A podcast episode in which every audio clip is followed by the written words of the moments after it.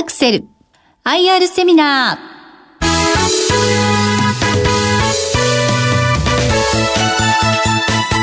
ー。この番組は証券コード6730東証一部上場。株式会社アクセルの IR 活動の一環としてお送りします。お話は株式会社アクセル代表取締役社長松浦和則さん。聞き手は金内彩子さんです。この番組は5月23日に東京で開催した朝鮮 IR スペシャルセミナーを収録したものです。それではご紹介いたします。証券コード6730東証一部上場株式会社アクセル代表取締役社長松浦和則さんです。よろしくお願いいたします。松浦です。よろしくお願いします。えー、それではまず、えー、アクセルさんの御社の概要から教えてくださいはいえー、当社アクセルはですね、グラフィックス LSI を主力とする LSI と、その応用機器の開発販売を手掛ける研究開発型のファブレスの半導体メーカーになります。東証一部に上場しておりまして、設立が1996年ですので、今期がちょうどですね、20周年を迎える節目の年になってます。うんで当社の主力の市場はですね、えーと、パチンコパチスロ機市場で、えーと、売上がですね全体の95%以上を占めております。で現在あのほとんどのパチンコパチスロ機には液晶画面がついております。でそこにあの映し出される映像がですねその機械の人気を決めると言っていいいいほど重要な要素になっておりまして、うん、その映像を映し出す部品ですね、グラフィックス LSI が、えーと、当社のものが、えーと、使われておりまして、えーと、市場のシェアが約6割と高いシェアを確保できているのが現状になります。うんえー、今のお話に出てきた主力製品グラフィックス LSI ということですがこれはどのようなものですか？パチンコ機の真ん中にですね液晶画面がついているんですけれどもそこに映像を映し出すのが、えーとグラフィックス LSI の役割になります。で、えー、とそこにさまざまな映像を、まあ、加工したりあの重ねたりですね。そういったところで、えー、とグラフィックス LSI が活躍するんですけども、えー、とパチンコの演出にはですね画像データをたくさん重ねて、えー、同時にですねたくさんの画像を扱うためですねあのだいぶ、えー、容量の大きい画像データを扱うので圧縮技術というのが、えー、と重要になります、うん、その圧縮技術が当社のグラフィックス LSI の中に入っておりますそれからですね、あの、だいぶこう動きの激しい数字が動いたりですね、はい、そういったところで、あの、高速な描画機能っていうのが必要でして、描画性能が高いものが要求されます。で、それから演出なんかをですね、えっ、と、重ねたりしたところで、後ろの背景と、えー、と半透明で重ねたりとかですね拡大したり縮小したり回転したりといったそんなエフェクト効果をですねいろいろ駆使しながら映像を作っていくっていうのが簡単に申し上げるとグラフィックス LS の役割ということになります。あのテレビなんかでもあの圧縮したデジタル放送は圧縮したデータを送って配信されてそれをあの展開してですね映し出してるんですけども当社のグラフィックス LSI も同じことをしてまして、えまあ、実際の100分の1ぐらいにあの圧縮した画像データをもとにそれを展開して映し出すということをやっております。100分の1にも縮められるっていうのがすごいところですか？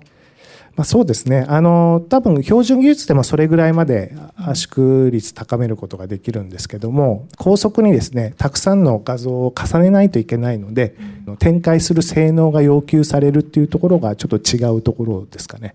パチンコ機の液晶もどんどん大きくなりまして今画面大きいですし本当にいろんな動きをしますよね、はい、そうですね。あのだいぶ複雑になってきてまして今だと大体ですね画像データの圧縮した後の画像データが、えーと、DVD2 枚分ぐらい使ってるような感じになります。パチンコ機1台でですね。DVD2 枚分？はい。そうなんですか。あの他に御社の主力製品で LED ドライバー LSI あとメモリーモジュールというのもありますがこれも簡単に教えていただけますか？はいえー、と今の流れであのメモリーモジュールっていうのが圧縮した画像データを格納するメモリーになっておりまして、えー、とメモリーの部品自体はですね当社のものではないんですけども当社のグラフィック精霊祭に合わせた形で基板製品に仕上げて我々が提供しているというのがメモリーモジュールになります。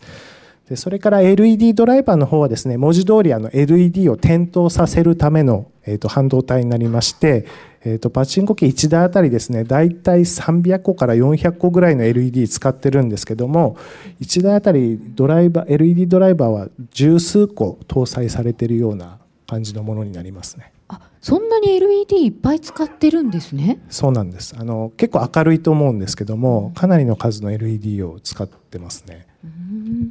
えー、さて今、えー、主力の商品製品などについて伺いました。続いて業態に関するご質問ですが、はい、ファブレスメーカーだということですがその仕組みとメリットはどんなところでしょう、はい、あの皆さんご存知の通りだと思うんですけども製造製造工場を持たないのがファブレスということになるんですけども我々扱っている製品が半導体ということで巨額の設備投資が半導体工場には必要でしてその部分をの製造の部分をですね外部に委託しておりますで当社としてはですね経営資源をですね研究開発とマーケティングに集約することで競争力のある製品を開発できるのがファブレスの最大のメリットだと思っております。えー、そうしますとこう在庫を抱えてしまったりとかそういう問題がないということになりますか、えーとですね、在庫の方はまた別でしてあの製造工場に発注したものを仕入れないといけないのでそれをお客様の方に届けるまで、まあ、代理店を通して販売してるんですけども、えーと、若干の在庫はあの持つ必要はあります。うんえさて製品の多くがパチンコパチスロ機向けということなんですけれども、はい、パチンコ機パチスロ機の今の市場というのはどうなってるんですか、まあ、販売台数の方が最近若干縮小傾向にございまして、まあ、2014年度ですと,、えー、とパチンコとパチスロ機合わせて年間310万台出荷できるような市場になっております。販売の単価の方なんですけども、えー、下がらずにですね上昇傾向にありまして大体平均するとパチスロの方だと34万円だったりパチンコの方だと約30万円だったりというところの、まあ、高値で数が出るというところではとても魅力的な市場だと思っております。あの市場としては結構大きいんですよね。そうですねあの他の国内の、えーと、市場と比べてもですね、まあ、ゲーム機なんかはあの一時期たくさん出ますので2013年度の、えーと、任天堂の 3DS とかの出荷台数にはちょっと及ばないんですけども、えーと、新車の登録台数だったりですね建設用の機械とかと比べましても、えー、と数が出るような市場になります。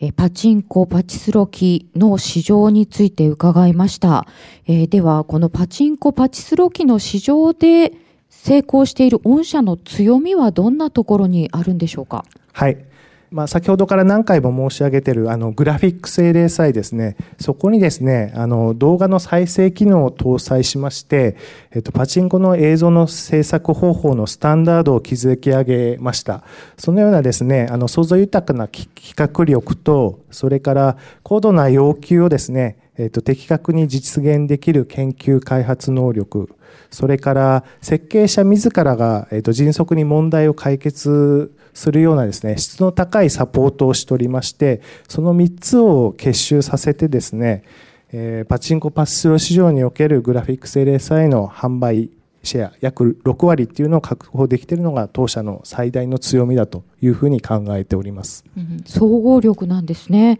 今あのさらっとおっしゃいましたがパチンコの映像制作のスタンダードを作り上げたということですけど、はい、これはどういうことですか、えー、っとそれまではですねあの、まあ、あのムービーというもので、えーまあ、紙芝居的に綺麗な絵をたくさん出しましょうというのが我々の LSI の特徴なんですけども例えばあの家庭用のゲーム機なんかはあのプレイステーションなのかですねえーと、リアルタイムにあの映像を作り出してる一枚一枚その場で作ってるような感じになってます。それと違ってあらかじめ綺麗な絵を圧縮して格納して出しましょうということでリーズナブルに、えーと、システムを構築することができるというところですごくあの受け入れられまして動画再生機能を第2世代のグラフィック LSI から搭載してるんですけども、えーとその AG2 のですね AG2 という製品が第2世代のグラフィックスレーサーなんですが、えっと、その製品がすごく受け入れられましてあの今に今でもそのムービー主体の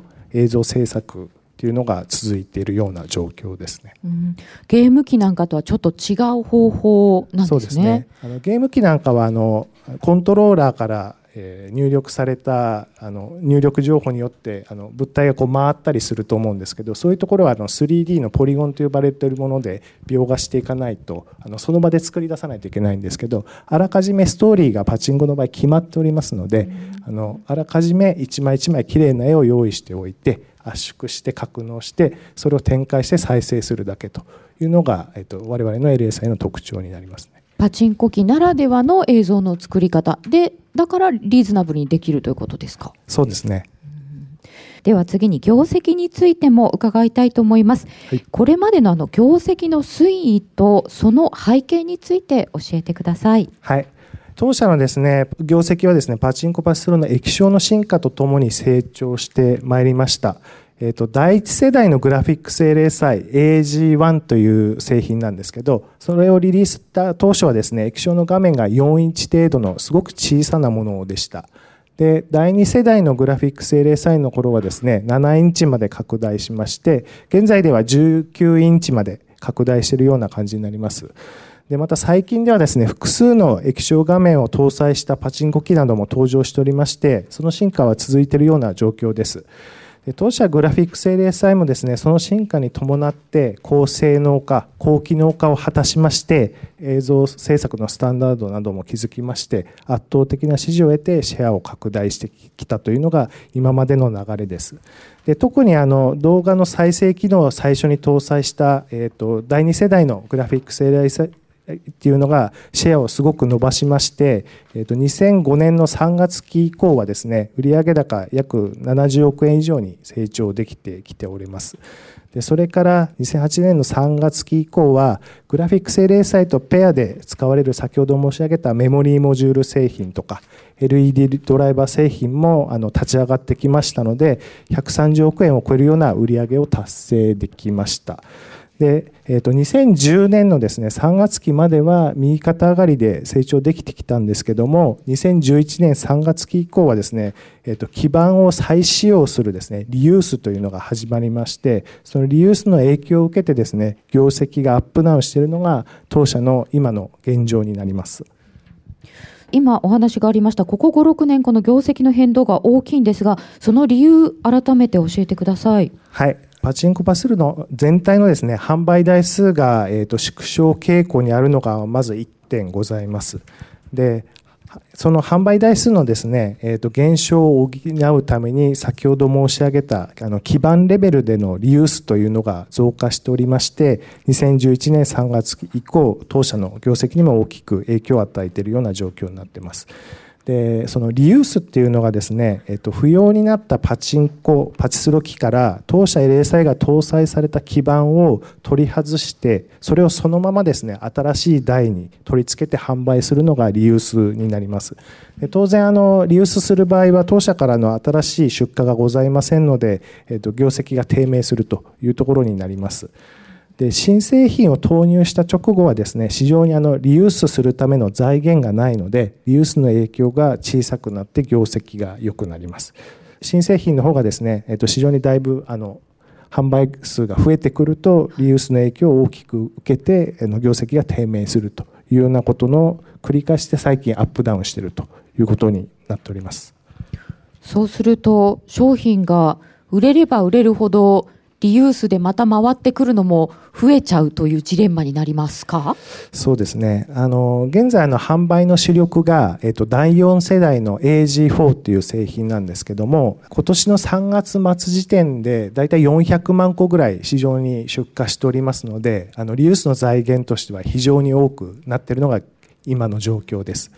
で、今年、まあ、本格的に立ち上がっていくんですけども、第5世代のあのグラフィックス LSI の開発が終わってまして今年新しく出ていきますのでそれであのリユースの影響が若干抑えられるというのが今の状況ですね、うん、先ほどあの台数の減少とおっしゃったんですけれどもパチンコの台数自体の減少についてはどういう背景があるとお考えですか、はい、えーとまあ、いろいろ多分あると思うんですけどもあの遊戯遊戯者の人口が減っているのがまず1点です。でなんで減っているかというふうなところであの原因多分突き詰めていくとですねあのパチンコ機とパチロ機の販売価格が結構高騰しているので、まあ、ホール側の体力がなかなかあの厳しくなっているというような状況になってでさらにですねあの、まあ、収益厳しくなっているのであのあまりそのユーザー側に還元しないような形に今なっているのでなかなかあの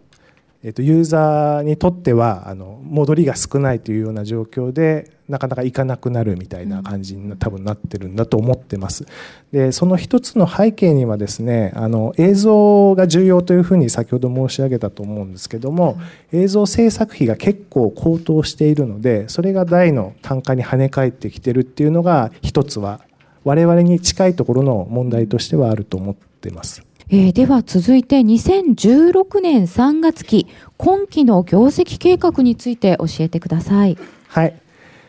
えーと、今期の計画はですね売上高110億円で、えーと、売上総利益が45億円の計画にしておりますあの前期と比較してほぼ横ばいなのに対しまして、えーと、販管費がですね約12億円増で、えー、と42億6000万円を見込んでおりまして、えー、とその分あの各利益がですね大幅な減少計画というふうになっております。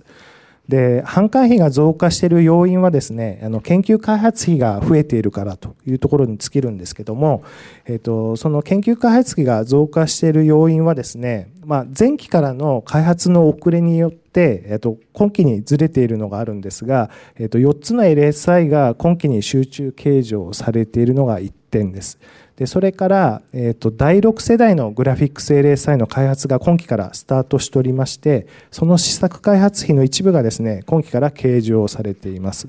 そのあの5つの LSI の試作開発費があの増えているというところで研究開発費が増加しております。でこれらのあの製品なんですけども、えっ、と2019年3月期の業績目標を、えっ、と昨年立ちあの掲げたんですけどもそこにですね欠かすことのできない重要な製品と捉えておりまして目標達成に向けた先行投資という位置づけになります。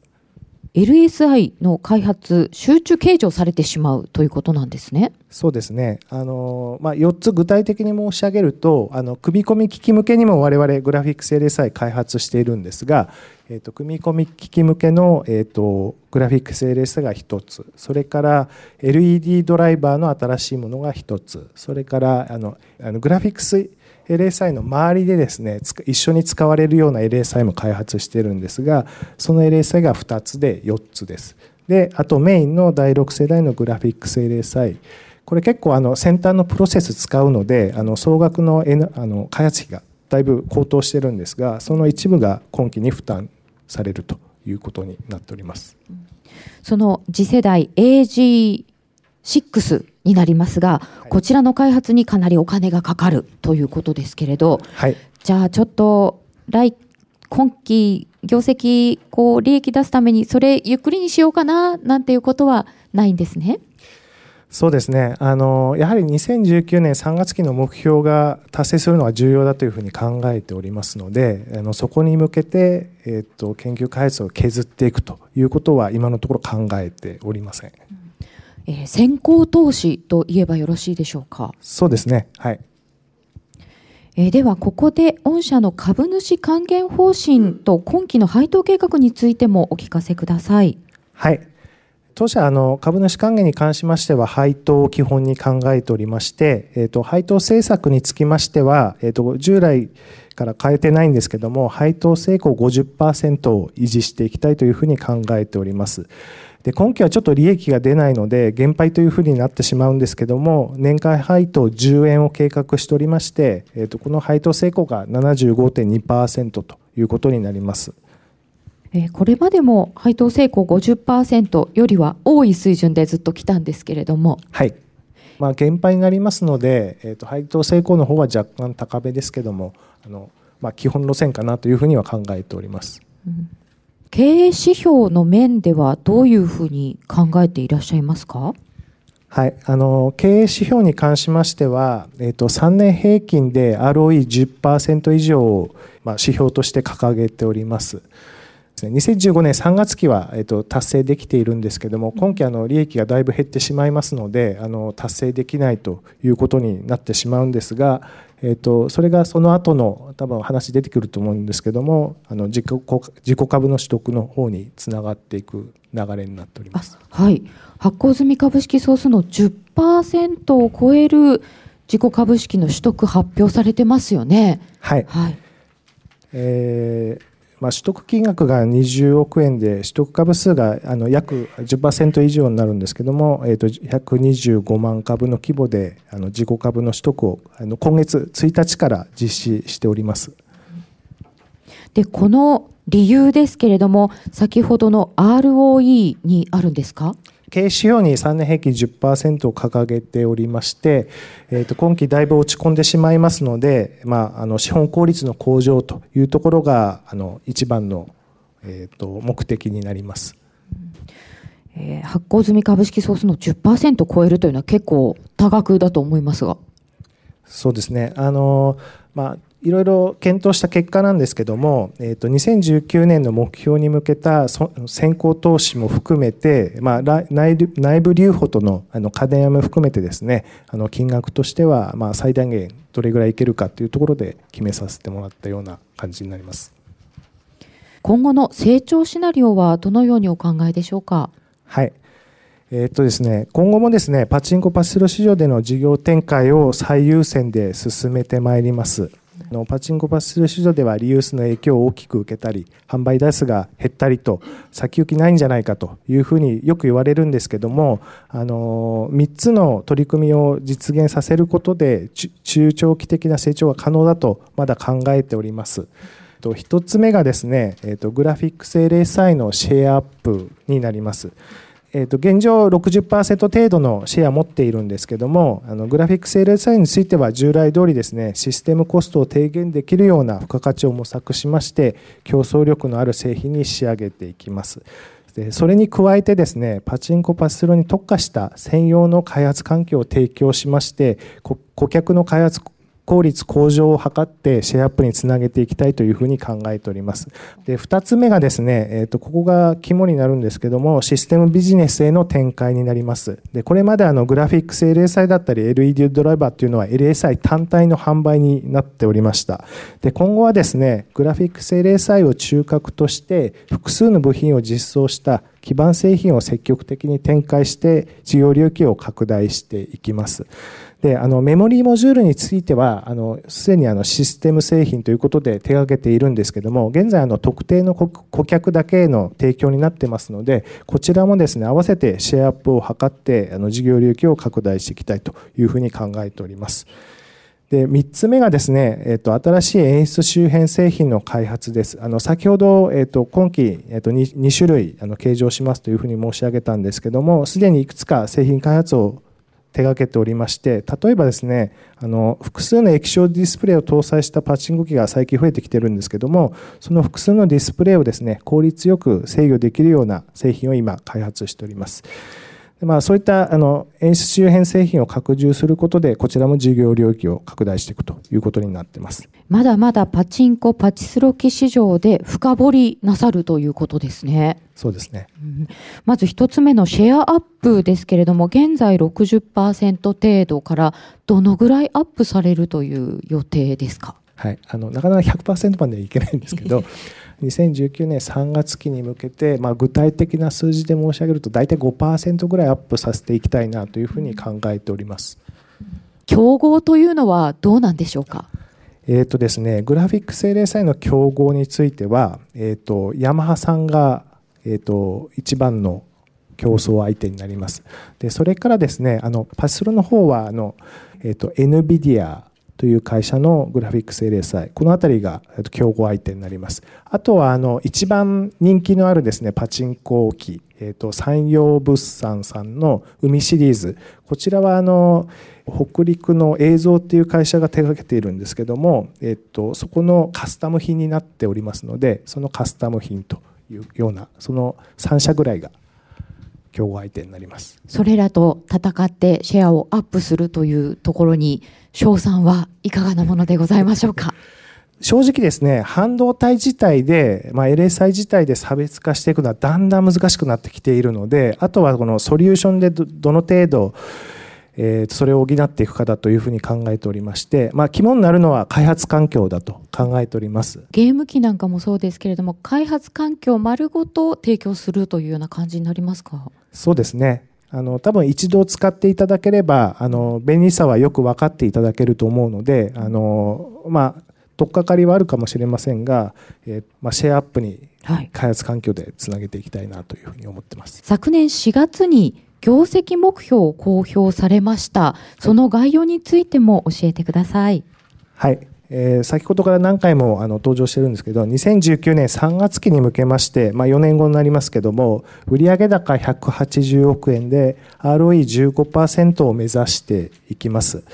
で市場規模については、えーまあ、販売が縮小傾向にあるということからですね、えー、と2015年3月期の販売台数より20万台少ないですね290万台を想定しているんですけども、えー、とそれでも、えー、と5つですねグラフィックス LSI のシェアアップそれから第6世代の、えー、とグラフィックス LSI の量産が始まること。それから、えー、とあの先ほど申し上げた、えー、とシステム製品の一つですねグラフィックス関係のシステム製品の本格展開それからメモリーモジュールの、えーと、シェアアップとであとは演出周辺の新しい LSI の立ち上がりとこの5つであの達成し達成していきたいというふうに考えております。これは目標を立てられたのが去年の4月ということですが、そこからここまでの環境の変化などはいかがでしょうか？はい、あの環境の変化ありございましてあの特にですねあの昨年の9月にですねパッチスロの方があの、まあのめり込み防止策の一環としてですね試験方法が変更になってます。でここに来てですねパチンコ機の方もあののめり込み防止ということで、まあ、あの俗に言うマックス規制っていうんですけども、まあ、社交性の高いえっと、機械がダメですよっていうところで自主規制してるような背景がございまして、えっと、パチンコの方が今年の11月からそういう機械が置けなくなって、えっと、パチスロの方が12月から置けなくなってくるのでそこがあの環境の変化としては大きくあります。で今期についてはまだ影響少ないとは思っているんですけども来期以降どんな形でそれが影響していくのかちょっとまだ読めないところがございまして、まあ、懸念事項の一つではあるんですけども、えーと、その分を、えー、と少なく見積もって、えーと、290万台にしてます。非常にあの固い前提で作ってらっしゃる目標ということですよね。そうですね。あの数値自体はだいぶアグレッシブかなと思ってるんですけどあそうなんですね、はい、販売台数はちょっと少なめですが結構、ねえー、強気の目標ということですね、はい、えー、それでは最後に社長あの皆さんへのメッセージをお願いいたしますえー、とこの機会にですね当社に少しでも興味を持っていただければ幸いだというふうに思ってます。あのパチンコパチスロ機市場だいぶあの厳しいのは重々理解しているんですけども今ご説明した2019年3月期の目標を達成することでその後のですね成長の道筋を示せるというふうに考えておりますので今後ともご支援のほど何卒よろしくお願いいたします。ありがとうございました。ありがとうございました。えー、証券コード6730東証一部上場株式会社アクセル代表取締役社長松浦和則さんでした。どうもありがとうございました。ありがとうございました。